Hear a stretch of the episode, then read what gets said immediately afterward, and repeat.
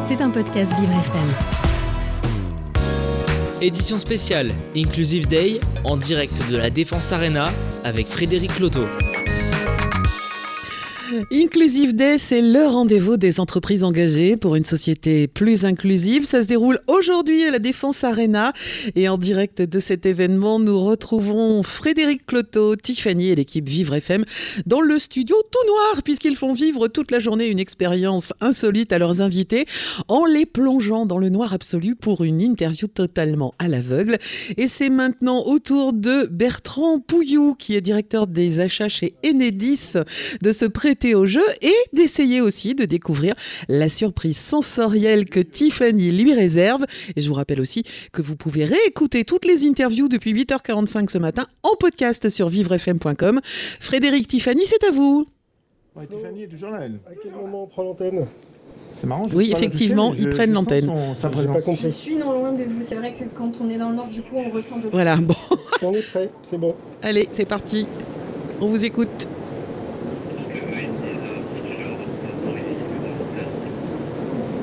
Alors, un petit problème de, de réception. Ça va démarrer. C'est parti. Là, tout de suite maintenant? Tout de Là, tout de suite maintenant. Frédéric Cloto, Tiffany, l'équipe Vivre FM. avec Bertrand Pouillou, le directeur des achats d'Enedis. Bonjour Bertrand. Bonjour. Merci euh, de faire ce détour dans le noir absolu. Vous pouvez le confirmer, vous- c'est ce que vous avez fait en entrant dans le studio, c'est bien noir. Ah oui, ça c'est noir et noir de chez noir, je- j'y vois strictement rien. Alors vous allez avoir peut-être une petite, euh, une petite lueur, en tous les cas une lueur de, de douceur avec Tiffany qui est toujours là. Bonjour, enfin Bonjour, rebonjour oui, bonjour. J'essaye d'être dans la douceur effectivement depuis ce matin pour proposer des petites expériences olfactives dans le noir. On va éveiller votre sens du nez. Vous me direz si, si vous vous en sortez ou pas. Dans tous les cas, il n'y a pas de mauvaise réponse. Le but étant de vraiment dire tout ce qui vous vient à l'esprit face à l'odeur que je vais vous proposer. Donc je vais vous passer ce qui s'appelle une mouillette, une touche olfactive. Vous savez, ces petites languettes de papier que vous retrouvez dans les, dans les parfumeries. Je vais vous la donner dans la main, donc il va falloir qu'on se trouve. Parfait. Donc vous l'avez là, je vous laisse la porter à votre nez, sentir ce que vous avez là, et bah nous dire ce que vous ressentez tout simplement. Qu'est-ce qui se passe ici? Quelle moi j'ai pas droit Ah mais si, pardon, Ah, excusez-moi. Frédéric. Mais oui, Merci, bien sûr. Déjà je, déjà, je sais pertinemment que je suis très mauvais à cet exercice. Donc, euh, pff, je sais pas, peut-être des fleurs.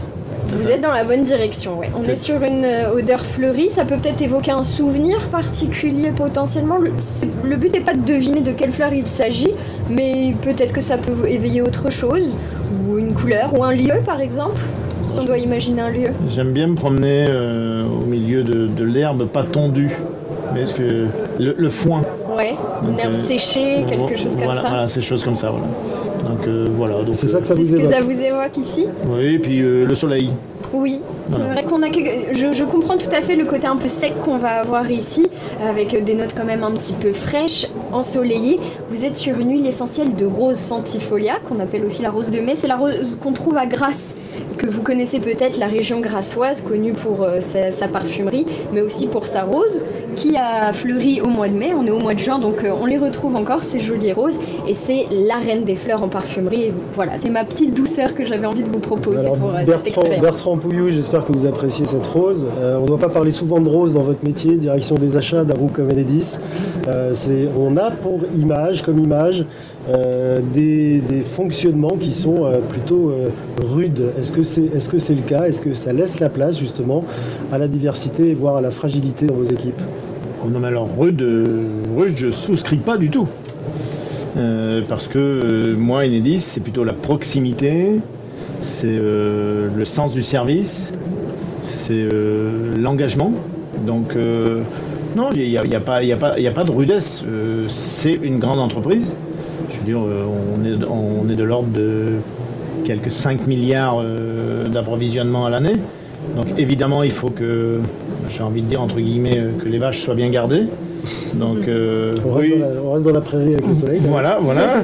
Non mais quand je dis que les vaches soient bien gardées, il faut que vous ayez un processus qui, qui fonctionne, qui soit fluide. Et vous achetez pas euh, de l'ordre de 5 milliards sur une année sans, sans exigence, sans rigueur. On traite de l'ordre d'un million de factures par an.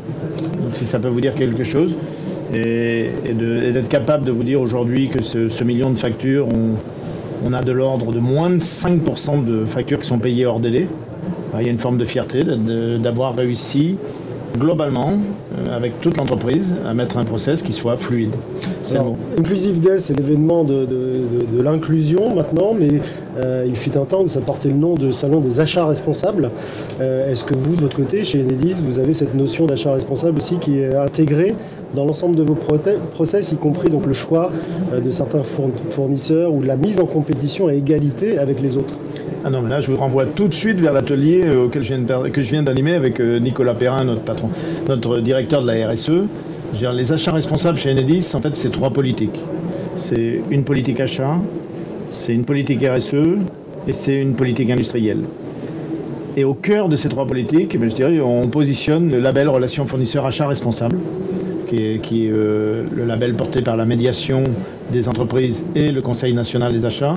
je veux dire, ce label, il fait opposabilité, il fait valeur de nos engagements euh, dans cette entreprise.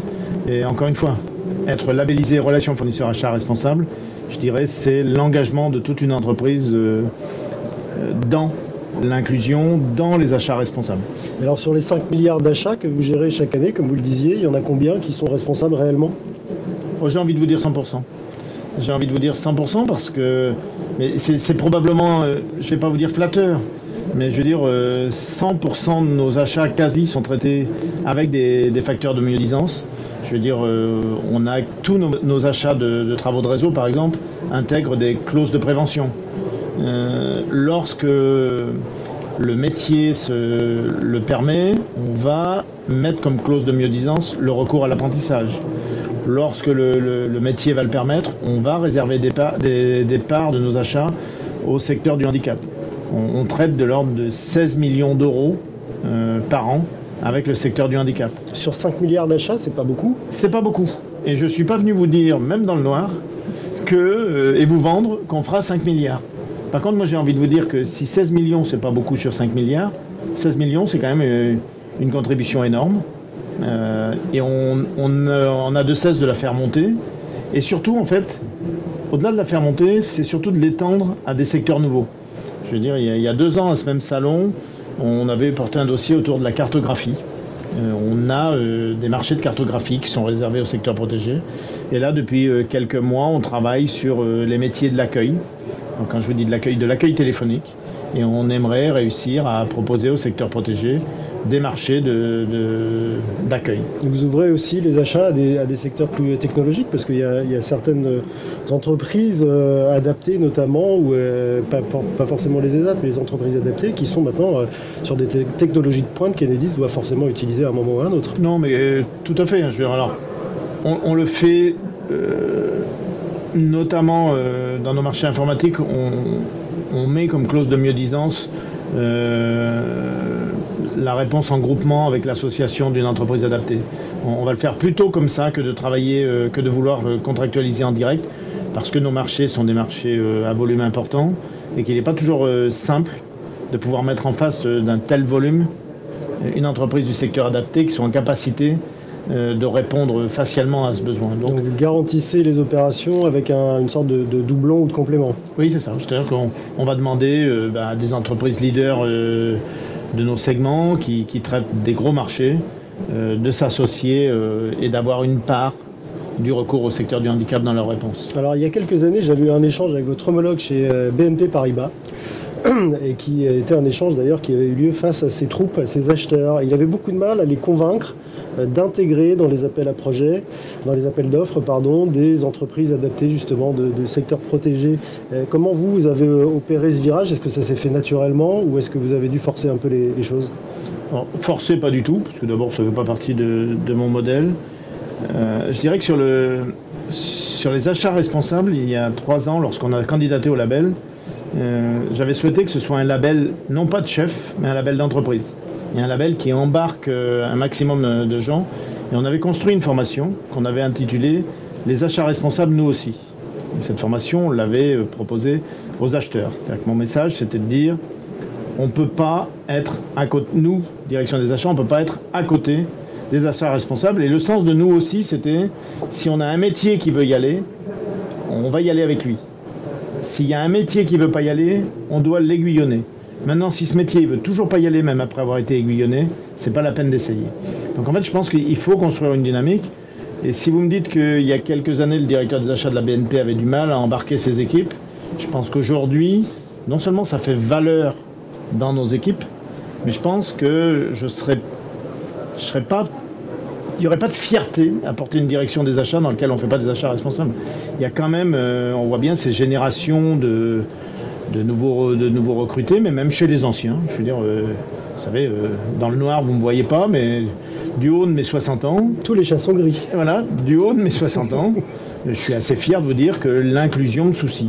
Et je veux dire que quand je vous dis me soucie, c'est j'aime à trouver des réponses à, à ces situations. Donc euh, je pense que ça fait sens et qu'au sein d'une d'une direction des achats ou même d'une entreprise, ça fait valeur. Ouais, re- ça a- fait valeur. Combien, combien, de, combien de, de collaborateurs avez-vous dans, dans cette direction des achats, Bertrand Pouillot? On est 170. Et sur les 170, euh, si je vous pose la question de savoir combien sont en situation de handicap officiel déclaré RQTH, ça vous pose un problème ou Hum, J'ai pas le chiffre euh, précis, mais j'ai envie de vous dire une dizaine. J'ai envie de vous dire une dizaine. Mais euh, toujours pareil que je veux dire, je- l'inclusion, elle se fait aussi dans la, euh, je vais pas dire dans la transparence, mais dans, le- dans la fluidité. Dans la fluidité. et par les compétences Et bien sûr, bien sûr. Et, et à la limite, euh, ce dont je, je garantis, c'est qu'Enedis euh, respecte et même dépasse largement, euh, je dirais, cette logique de quota.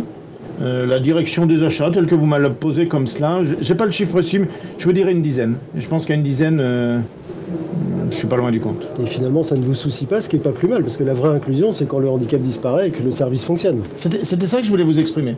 Voilà, c'est cette dimension-là. D'abord, il y a aussi le handicap invisible.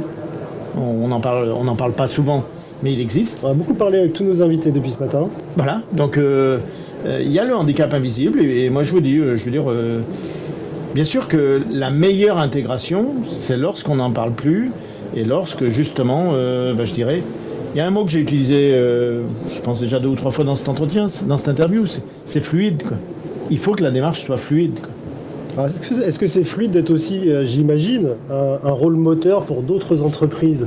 Parce que euh, le fait de, réussir plutôt bien, même si c'est jamais suffisant, et on le sait tous, et les, les Nobel is perfect, comme on dit, le fait de réussir à une échelle de 5 milliards d'achats dans un groupe comme Enedis, ça peut aussi faire des émules dans d'autres groupes peut-être plus modestes, mais qui vont euh, adopter un peu votre philosophie et même vos, vos pratiques pour euh, arriver à des résultats similaires.